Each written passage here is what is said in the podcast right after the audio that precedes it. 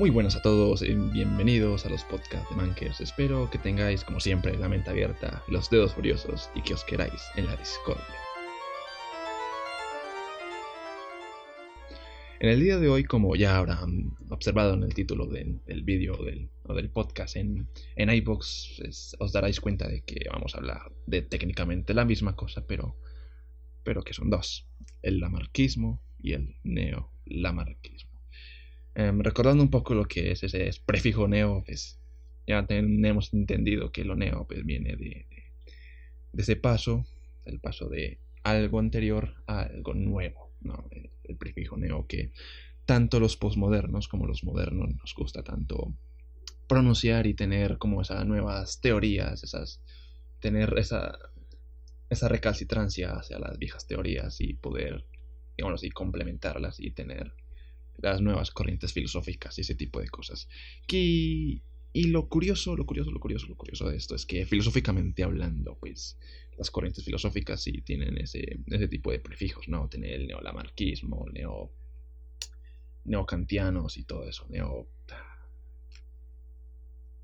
neoestructuralistas, no, no, no sabría decirles, pero pero el prefijo neo pues, lleva, lleva con ello el, el hecho de perdurar una nueva, una vieja teoría hacia características o, nuevas, o nuevos descubrimientos.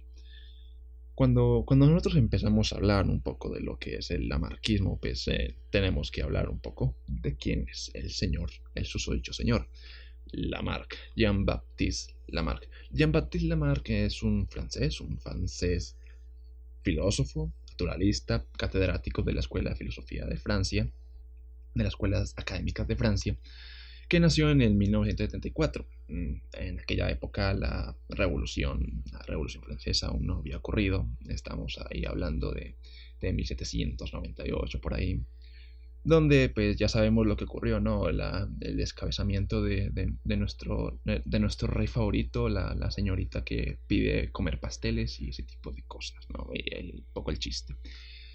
Estamos, estamos en 1974 cuando Jean-Baptiste Lamarck nació.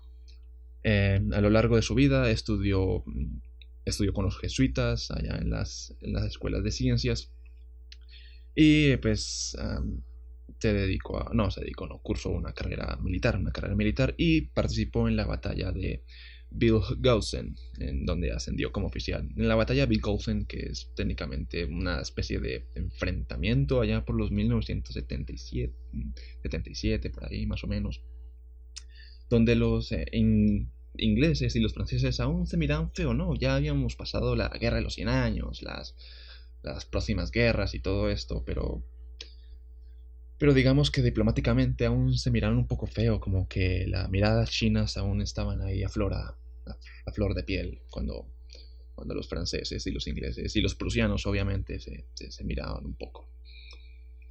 Eh, después de las heridas de batalla que nuestro amigo, nuestro querido amigo Jean-Baptiste sufrió, pues eh, se decidió retirarse y tal y pues dedicarse un poco a, las carreras de ciencias que para eso había estudiado, ¿no? Había estudiado medicina y todo eso, pero pues a la larga se empezó a dedicar un poco a botánica, entre otras áreas de la biología, ¿no?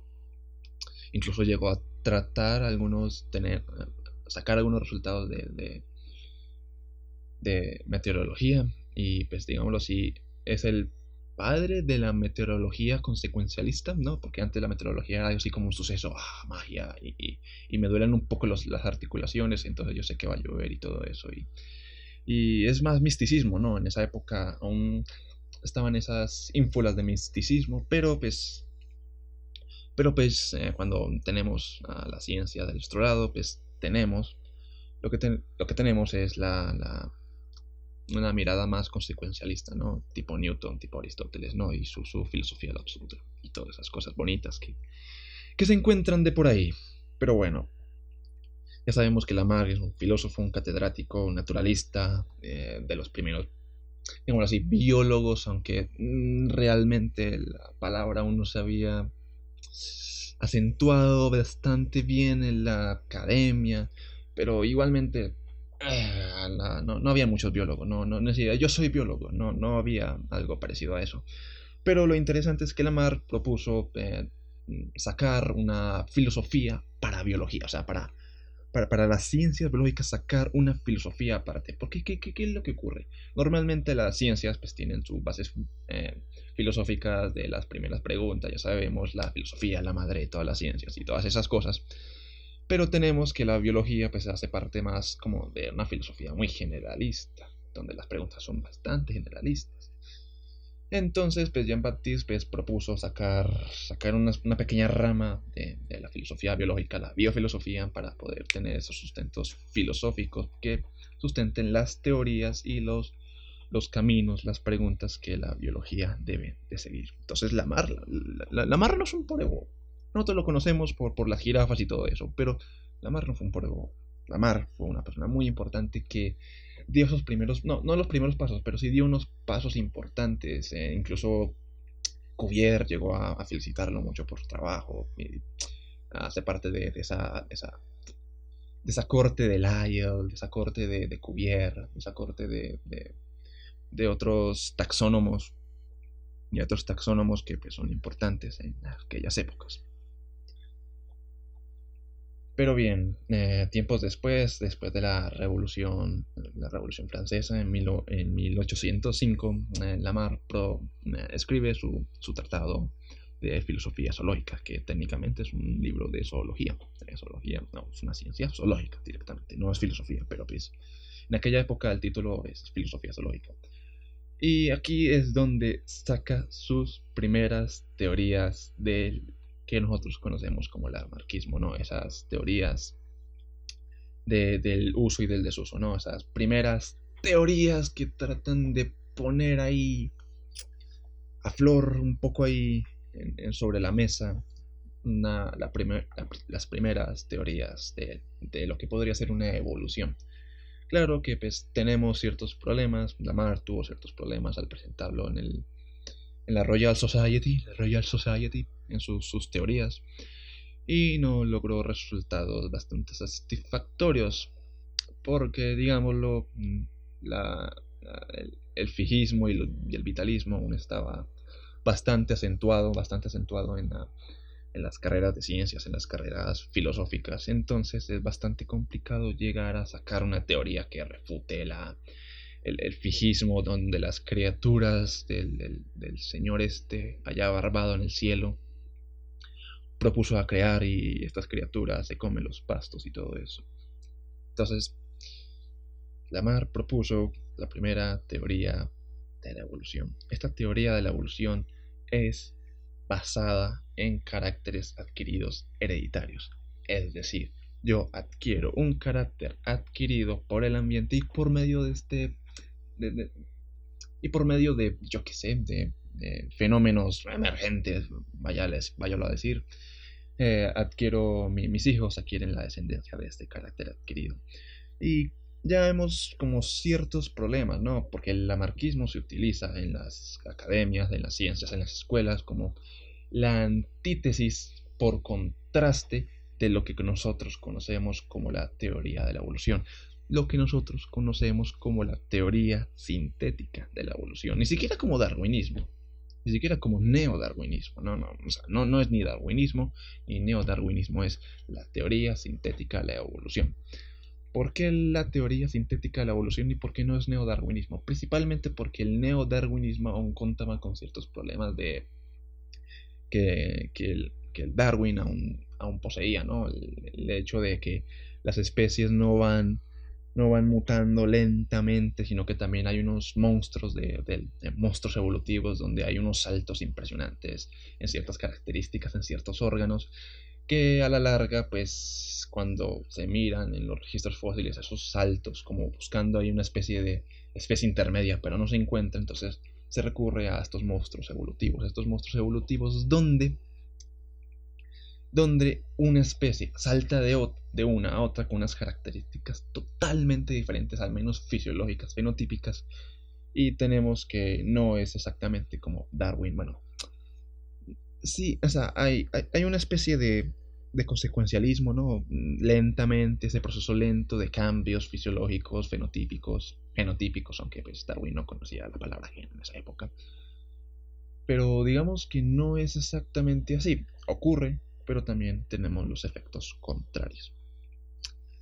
Lamarck, Lamarck eh, técnicamente lo que propuso fue una teoría de la evolución fisiológica, una teoría de la evolución fisiológica, donde los cambios, donde el uso hace al órgano, donde el uso hace al órgano. Si yo uso mucho un sector del cuerpo, este sector del cuerpo se va a ir transformando, va a ir mejorando y consecuentemente se va a transformar en un órgano. Y este órgano pues se va a heredar o, bueno, o protoórgano si se le quiere llamar, ya que a veces no, que según Lamarck no, no, no necesariamente tiene que construir en un solo individuo un órgano. Y aquí es cuando entramos en otro problema, pero no vamos a hablar tanto de los problemas, pero aquí es cuando entramos en otro problema con el lamarquismo, con lo que es el lamarquismo. Y es que el órgano no... La teoría de la evolución no se basa en órganos, no se basa en fisiología, sino que se basa en adaptabilidad y en herencia, en fitness puro y duro. No vamos a entrar mucho en detalles de los problemas, pero pues digamos que las jirafas no tienen el cuello largo porque se hayan estirado mucho y los hijos hayan nacido con el cuello largo, o que un herrero por martillar con el brazo derecho tenga el brazo derecho y no por las pajas, señores, no por las pajas, no, por el martillo, que tanto martilla con el brazo derecho, pues el hijo no le va a salir con un brazo derecho más grande. Esto no ocurre así. Y esto era uno de los problemas que tenía la mar.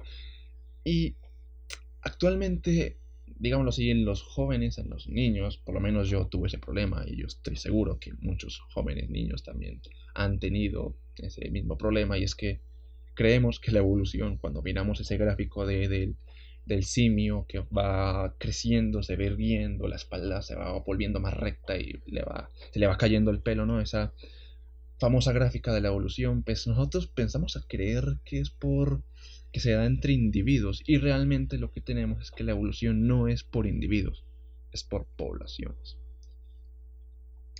Pero bien, cuando entramos un poco a lo que es el neolamarquismo, un poco el neolamarquismo, ya vemos que el lamarquismo no es que sea la teoría por excelencia, no es la teoría que se basa la evolución, no, es algo muy, no es prácticamente nada cercano a eso pero nace una nueva corriente por allá, por los 1900, ¿no? Un poco antes, antes de estallar ese lapso de, la, ese paso de la modernidad la posmodernidad, ¿no? Por allá, por 1920, después de la Primera, antes de la Segunda Guerra Mundial, en donde se han desarrollado ciertos experimentos buscando un poco las hipótesis del señor Lamarck, donde por ejemplo un estudio con William McDowell en 1927, donde experimentó con ratones, para probar la hipótesis del amarre, en donde los ratones pues, estaban siendo entrenados eh, a través de unos laberintos y pues estos laberintos pues normalmente los ratones cometen errores, pero a la larga pues eh, a la larga de aprender de los errores de estos ratones, aprender de los errores en los laberintos pues eh, se aprendieron bien los mecanismos, bien los corredores, bien los olores del, queso, supongo yo, de, la comida, que era, la, era el atractor principal para los ratones en estos estudios. Pues vemos que la descendencia era más inteligente. ¿eh? Según el estudio de McDowell, de William McDowell, la descendencia de estos ratones, que antes cometían tantos errores a la hora de seguir al elemento de salir del laberinto en su efecto, pues su descendencia cometía menos errores se podría decir que era más inteligente. Y aquí uno se pone a pensar, bueno, ¿qué, qué, ocurre acá? Recordemos que la, el carácter adquirido no, no ocurre, al menos no para el darwinismo, ¿no? Ojo, para el darwinismo.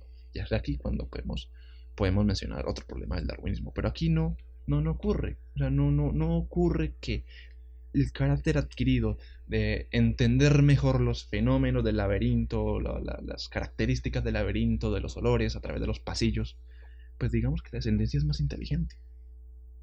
¿Qué, ocurre acá? aquí? ocurre algo.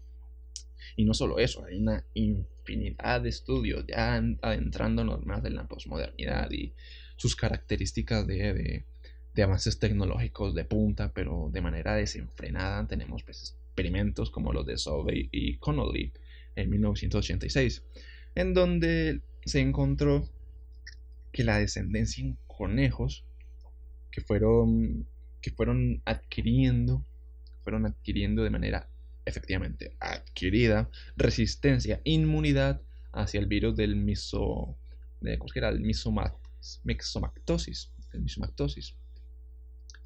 Y esta, pues, esta característica de adquirir esa resistencia, ¿no? Con, con, sueros, con, con diferentes vacunas, aunque también se puede hacer de, el organismo propio también puede, digamos así, adquirir esas resistencias, esas inmunidades hacia el virus. Pero, se observó que los, la descendencia también nacía con esa resistencia. Lo que, se hacía, lo que se hacía era que una especie de característica homocigótica para la resistencia de este gen a una característica heterocigota para la resistencia, no, no este gen, de este, de este virus, pues la descendencia adquiere resistencia, inmunidad hacia este virus, hacia este género de virus. Y es aquí cuando vemos que ocurre algo. Algo ocurre. Cualquier característica de descendencia ocurre ahí, pero es que es adquirido. Aquí tenemos un problema. Es aquí cuando entramos a los diversos estudios epigenéticos, ¿no? La epigenética, la de la del señor de, de, ¿cómo que se llama? ¿Cómo es que era este señor? Que lo tenía por acá apuntado. Eh, Conrad Waddington, que más adelante ya vamos a, hablar un poco de este señor, pero vemos que la epigenética, estos fenómenos epigenéticos, que entrando a explicarlo un poco mejor, epi del prefijo superior, por encima de algo, algo, parecido a meta, pero pues no, no es tan así, y genético, que bueno, ya sabemos, no, genético, genes, genes y todo ese tipo de cosas. Entonces tenemos, tenemos que hay unas características epigenéticas en donde la epigenética, la epigenética no son cambios en la estructura del ADN. Recordemos que el ADN se compone básicamente por cuatro letras. A, T, G, C. A, T, G, C. Adenina, timina, guanina y citosina. Según el orden de estas letras a lo largo de millones y millones y millones y millones de letras que se repiten una y otra y otra y otra y otra vez, pues se va adquiriendo un libro de la vida. Este es el famoso, que se, utiliza esa metáfora tan bonita, ¿no? El libro de la vida. En donde este libro de la vida se secciona en diferentes genes, aproximadamente el 95%, el 5% de nuestro de nuestro organismo, no, de nuestro organismo, de nuestros de nuestro ADN son genes. Y estos genes son los que nos dan las características de los ojos, de las resistencias,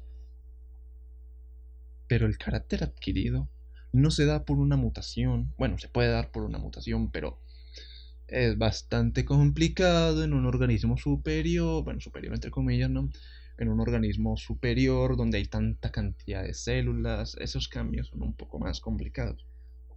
Pero si hay un cambio y no no de la secuencia de A, G, T, C, sino de la secuencia que está por encima, epigenético, que está por encima simplemente con cambios de tipo acetil, acetil o metil, simplemente colocar una línea de carbonos ahí, recordemos esas famosas líneas que nosotros hacíamos en los colegios para representar cadenas carbonadas, cadenas acetiladas con sus oxígenos y todo eso, pues tenemos que estas, estas pequeñas moléculas orgánicas se hacen, se ponen por encima del, ADN, afuera del ADN, sin realizar cambios en la estructura de este ADN, de estas letras A, T, G, C, y observamos que hay unos cambios supremamente importantes. En palabras más, palabras menos, la epigenética es un cambio por encima de la estructura, por encima de lo que dictan los genes, pero que a la vez regulan, a la larga, regulan estos genes. Y estas características, estas características epigenéticas pueden llegar a ser, pueden llegar a ser supremamente importantes en el fenotipo de una especie. Por ejemplo, hay genes que son importantes para la regulación del ciclo celular, del ciclo celular en general. Y hay eh, regiones metiladas que lo que hacen es que estos genes no se den. No haya un proceso post no hay un proceso traduccional de estos genes. Recordemos que el ADN pasa a ARN mensajero y de ahí proteínas y bla bla bla bla. Y de esa manera es que se controlan los diversos mecanismos en la célula y pues por eso nosotros vivimos y todo eso. Pero tenemos que las características de estos genes no están. Porque se acetila, porque se, porque se metila una región y hace que eh, el, mecanismo de, el mecanismo de, del dogma central de la biología, pues no sé, no, no sé, y con esto pues tenemos el, eh, características fenotípicas que pueden llegar a ser heredadas, es decir, yo me como algo, empiezo a comer mucho alimento carotenoide, carotenoides y puedo llegar a tener ciertas metilaciones en ciertas regiones, regiones de mi ADN que no estaban metiladas. Y con esto, pues ciertos genes se van a dejar de expresar o al contrario, ciertos genes se pueden empezar a expresar. Ya depende de los mecanismos epigenéticos y todo esto. Entonces, de esta manera, por lo menos epigenéticamente hablando, nosotros tenemos la capacidad de adquirir ciertas características y poder heredarlas. Hay una herencia de estas características epigenéticas. Pero obviamente hay ciertos problemas, hay unas barreras ahí que toca pasar, la barrera de Weyman, en donde las características epigenéticas que se dan en las células somáticas, las células de la piel, del, de las neuronas, de, los ojos, de, diversos tejidos, de diversos órganos, pues es necesario para que haya una herencia que se vayan a las células, eh, a las células sexuales, a las células del espermatozoide, a células de los, de los óvulos. Entonces, si no se van allá estas características epigenéticas que se adquieren por el ambiente, ¿cómo jodas se pueden heredar? Aunque pues a la larga se ha descubierto que efectivamente si se heredan estas características epigenéticas, estas diferencias epigenéticas que se dan por, por, por el ambiente que se adquiere a través de las células somáticas y de, estas células somáticas puede llegar a, pasar a las células sexuales y pues ya tener que, que, la descendencia adquiera estas características epigenéticas. Aunque en los seres mamíferos hay ciertos problemas para que estas características adquieran porque hay una especie de, de ola, de un, oleaje en la reproducción, en, cuando ya todo cuando ya, la, semillita ha sido implantada en el útero de, en el útero de, las especies mamíferos, pues hay un, un oleaje de metilación y desmetilación. Entonces a veces puede llegar a ser problemático el pensar siquiera que, que, que, estas características epigenéticas puedan llegar a ser adquiridas porque a la larga en ese, en ese oleaje de, de metilos que entran al ADN y que salen del ADN, pues eh, se, conserve la característica epigenética que fue heredada por el padre o por la madre. Pero bueno, estos son problemas que a la larga pues ya iremos comentando en otros, en otros podcasts y en otros, en otros contenidos audiovisuales o directamente escritos que también escribo, señores, también escribo. Por favor, seguidme que, que necesito comer. Pero bueno. Y aquí entramos a otros, otros sectores bastante, bastante interesantes, ¿eh? O sea, todo, hay que decirlo, todo hay que decirlo. La evolución de la inteligencia, por lo menos hay una especie de teoría que está rondando por ahí, una teoría, una teoría con rigor científico, o sea, no, no es una teoría de la conspiración ni nada de ese tipo de cosas, sino que es una teoría con rigor científico. Y es que esta serie de teorías, apoyadas por mecanismos que tratan de explicar el origen de la inteligencia, humana lo hacen a través de los genes dormidos. Recordemos que solamente el 5% de nuestros genes, como ya he mencionado antes, el 5% de nuestro ADN, perdón, eh, son genes. Son genes que se transcriben y, hacen sus cosas proteómicamente hablando. Hacen sus cosas proteómicamente hablando o, o de ARN mensajeramente hablando. O por medio de, del ARN mensajero, ¿no? Que también tiene sus, cositas, también tiene sus cositas estructurales ahí, el ARN mensajero o ARN normal. Pero hay una cuestión. Hay una cuestión y es que el otro 95% que en el 2001 por allá el, señor señor Francis Collins, si no estoy mal, el, padre de, del proyecto Genoma Humano, donde se trató de, de, secuenciar todo el genoma humano a través de yo no sé cuántos miles de pacientes, donde Craig Venter quería hacerlo por su propia cuenta porque se estaban demorando mucho y toda una discusión por delante. Craig Venter, el, el Tony Stark de la biología molecular, donde hacía sus donde hizo sus experimentos con, con, ADN y hizo su propio ADN artificial y con este ADN artificial lo que hizo fue crear una firma artificial a través de sus las secuencias AGTC y todo ese tipo de cosas, pero son cuentos aparte, son historias aparte, pero lo que tenemos es que este ADN basura, este 95% de ADN basura, tiene una característica especial y es que ahí hay restos, hay restos de otros de otros organismos vivos, de otros reinos directamente, otros reinos, recordemos, reino vegetal, animal, eh, fungi, los otros reinos que son parecidos al fungi, pero que no son fungi, los otros reinos parecidos a los, a los bacterianos, pero que no son bacterianos y todo ese tipo de cosas. Tenemos ADN de todos esos reinos, reinos diferentes al reino animal, que no, el, el reino de nosotros estamos, nosotros somos animales, pues por si alguien, alguien le queda la duda.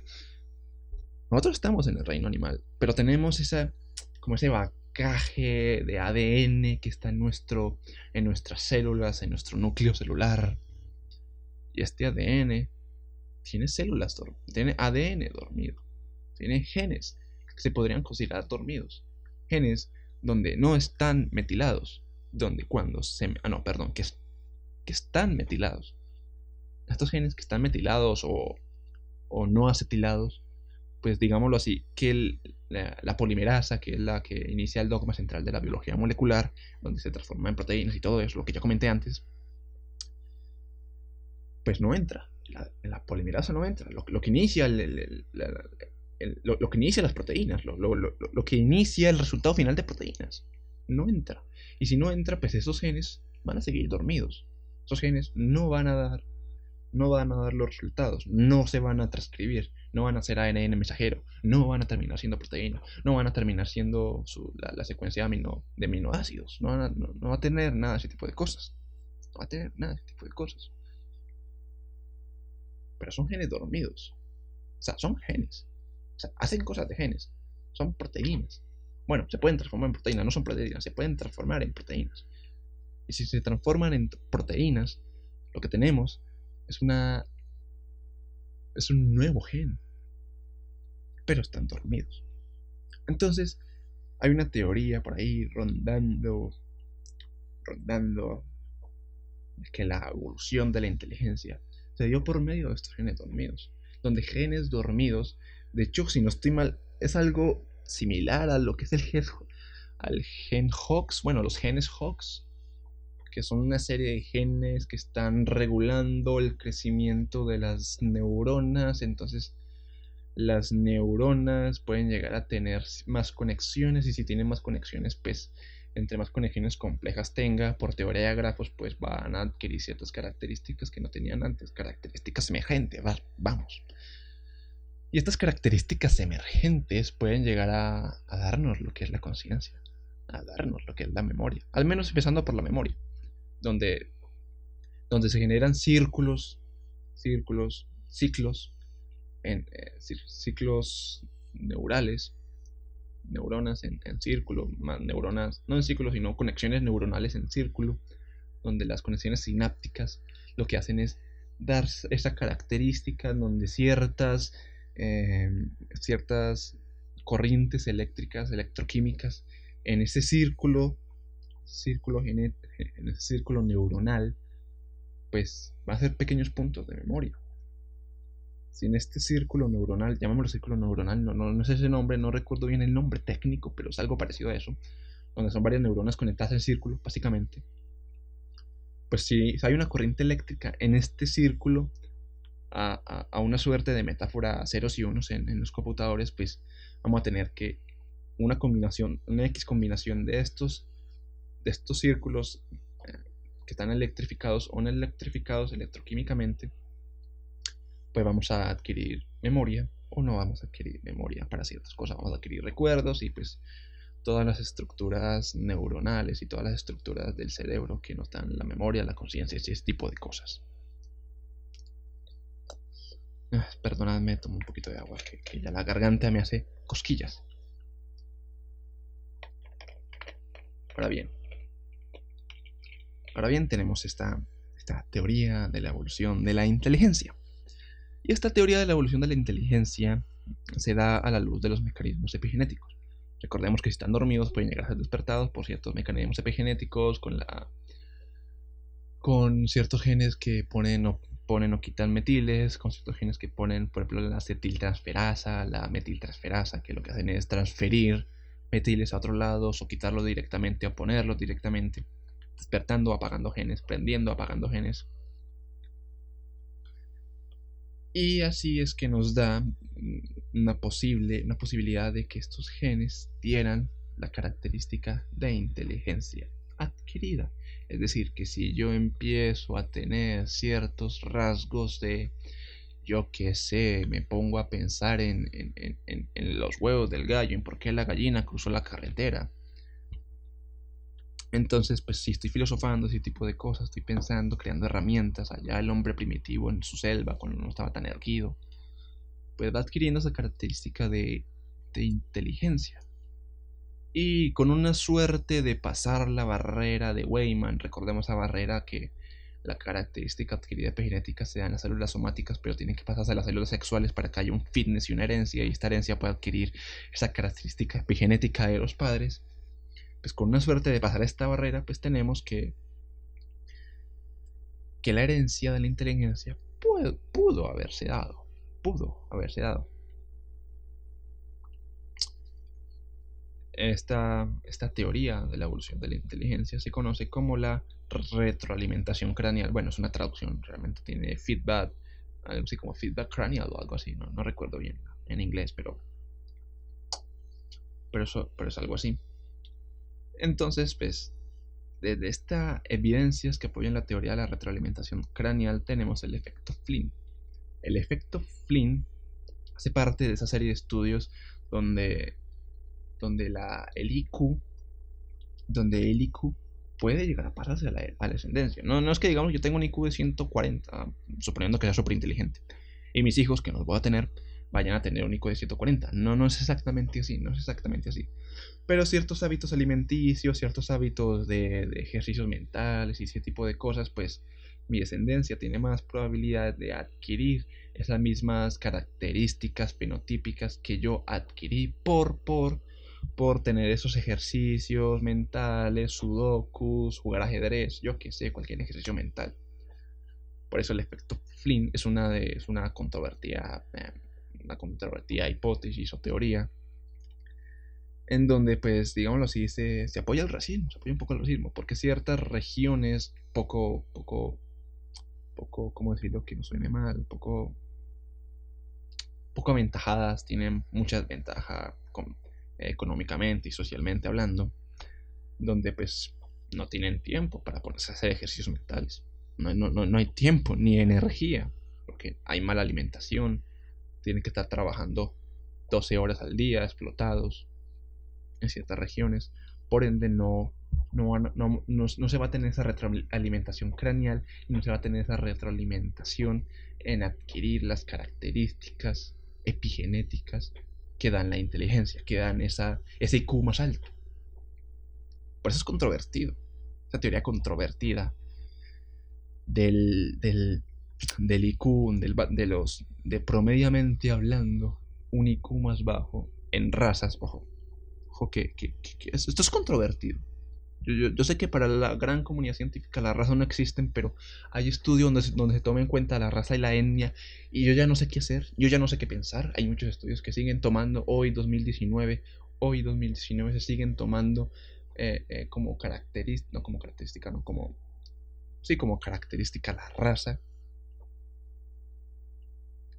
para hacer los diferentes estudios y se ha sacado una cantidad de estudios muy grande en este último, este último año que ya estamos en el 2019 donde supuestamente el siglo XXI ha hecho sus, de las suyas y nos ha hecho más asertivos hacia, hacia el otro, hacia la otra edad, donde la otra edad ya no existe ese tipo de cosas, pues tenemos que hay estudios con razas, que donde toman la raza, la raza blanca, la raza amarilla, la raza negra, la raza india, bueno, no sé si está algo como la raza india, pero sí hay etnias, donde estas etnias tienen características de raza, pero tenemos el efecto Flynn. Está ahí. promediamente hablando, las razas, la raza negra, tiene un poco, solamente es un poco, no, ni siquiera mucho, pero tiene un IQ, promediamente hablando, más bajo que la raza, por ejemplo, la blanca. Esto es, bastante controvertido, pero está ahí. Está ahí. Incluso se ha tomado otros, otras teorías de, que evidencian la retroalimentación craneal, en donde traumas posguerra se dan en la descendencia. Esos traumas, esas ansiedades, escuchar un sonido muy fuerte y sobresaltarse con mucha facilidad, pues hace parte de, esa descendencia, hace parte de, de, los padres que sufrieron traumas posguerra. Está ahí, está en los estudios. Entonces esa evidencia de retroalimentación craneal, pues ya las vamos viendo, ya las vamos viendo. Hay diferentes patrones epigenéticos en el esperma de personas obesas.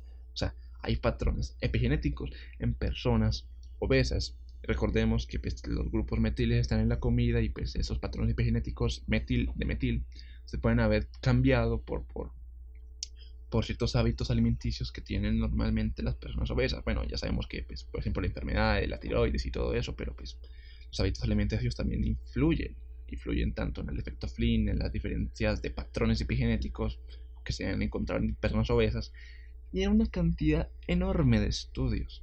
Vemos que la retroalimentación craneal tiene suficiente evidencia, tiene muchos más estudios, muchos más estudios.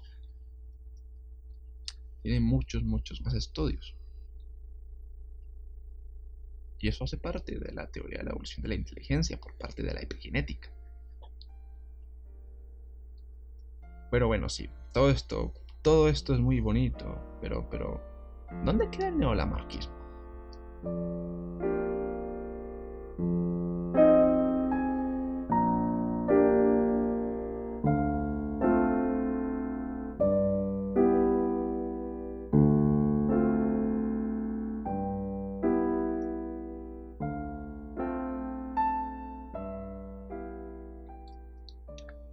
Las cuestiones con el leolamarquismo, todo inició, bueno, no exactamente, pero prácticamente todo inició con Conrad Waddington, el que ya habíamos mencionado, que es un filósofo francés, digo, perdón, un filósofo escocés, genetista, paleontólogo, entre otras, ¿no? Cuando la, profesión de científico pues, se, englobaba en varios aspectos, en varias ramas del conocimiento. Ahora bien, en estos estudios que hizo Conrad Waddington estudios en embriología, observó ciertas características del desarrollo. Eh, estas características del desarrollo, que se, ven en las clases de, biología, del desarrollo, de embriología, en donde las líneas primitivas, esa línea donde hay células, células no diferenciadas, se van diferenciando en células del mesodermo, del ectodermo, del endodermo, donde estas células del mesoendo y ecto pues, se, van se van desarrollando en, los diferentes sistemas, en el sistema nervioso, en el sistema, en el sistema cardiovascular, en el sistema digestivo y en todos estos diferentes órganos y sistemas. Y en estos diferentes estudios que hizo Conrad Waddington lo que tomó fue estas células del, del, de la línea primitiva y los va cambiando de zona. Zona, en la zona en donde se van diferenciando las diferentes células. Y estas células que estaban en la línea primitiva y que fueron cambiadas, también cambian según la zona donde estén. Ya sea la zona donde están las otras células mesodérmicas, endodérmicas o ectodérmicas. No, no, me pregunten cómo hicieron este cambio, porque pues eso es embriología y son células bastante... son y son cigotos muy pequeños y todo ese tipo de cosas. No, no, no estoy muy seguro cómo habrá hecho algo así en, en el 1929, pero, pero, pero lo hizo por allá en, en, ese limbo de, de pasar al, del, de la modernidad a la posmodernidad. Entonces fue cuando Waddington propuso un mapa epigenético. Fue ahí donde propuso que la epigenética es la característica principal de la biología del desarrollo. Diferentes características que se van adquiriendo y que se van desarrollando a lo largo de qué se necesita el organismo, qué necesita el organismo.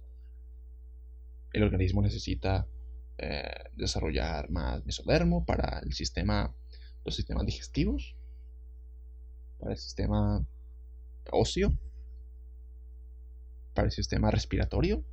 Necesita más mesodermo para desarrollar ese, tipo de sistemas porque hay especies que necesitan más células mesodérmicas, las que dan esas, esos sistemas digestivo, respiratorio, o necesitan más células ectodérmicas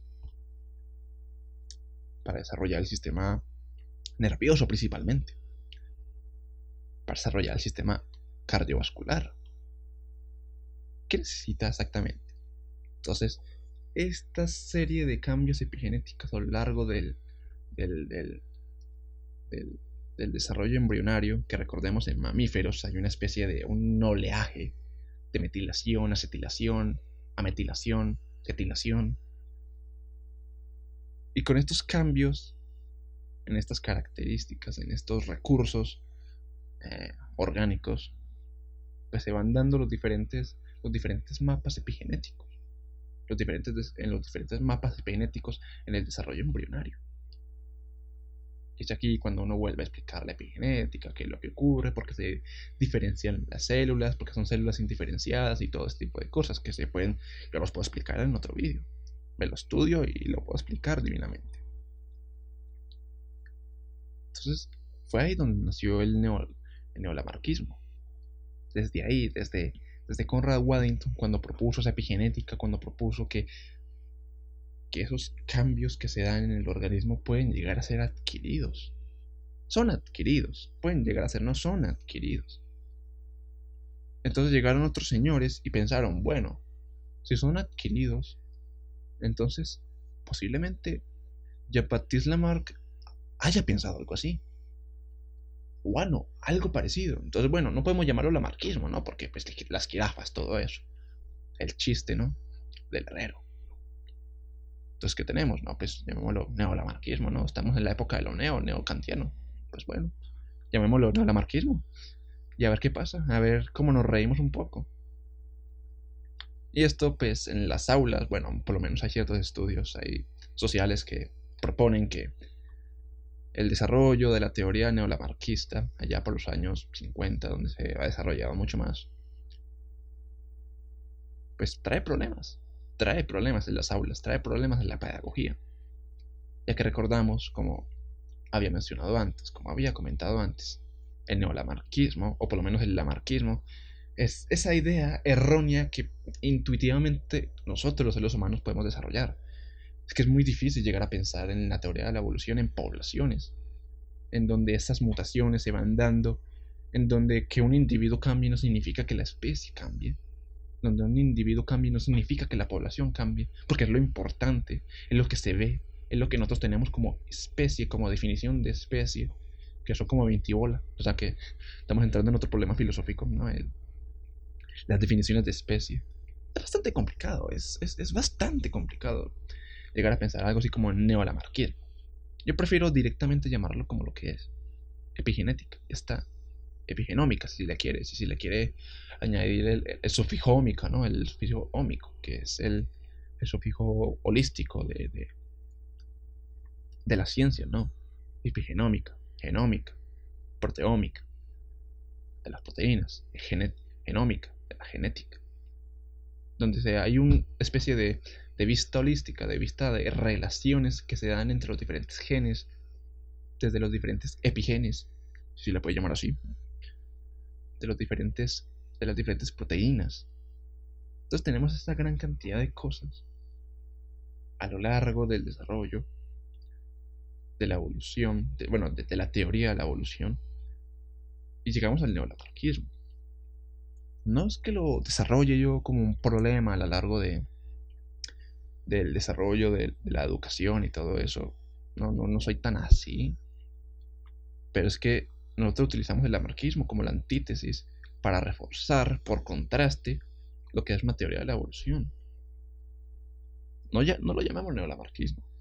Bueno, llamémoslo neolamarquismo, pero que no sea como el enfoque. Yo sé que solamente es una palabra y es, es pura, pura, solo una palabra, es semántica, es una tontería, ¿no? Estamos hablando de lo mismo, epigenética. Estamos hablando de lo mismo. Epigenética transgeneracional. Eso es lo que tenía que recordar. Epigenética transgeneracional. ¿Por qué llamarlo neolamarquismo? Realmente yo no, yo no veo ninguna necesidad. Yo no la veo. Así como tampoco veo la necesidad de llamar neodarwinismo.